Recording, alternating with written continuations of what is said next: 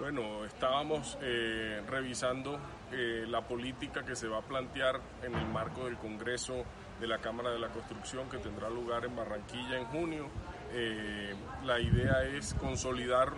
consolidar todo el esfuerzo del gremio en un solo mensaje que es construyendo bienestar. además estábamos como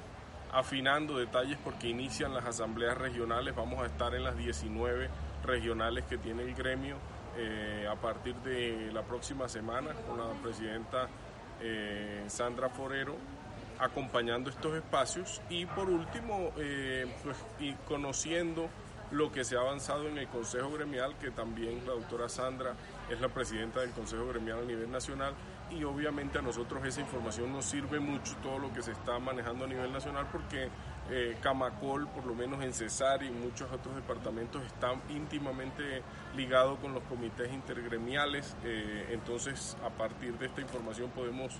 como nutrir la apuesta o la agenda de estos comités en, la, en cada regional.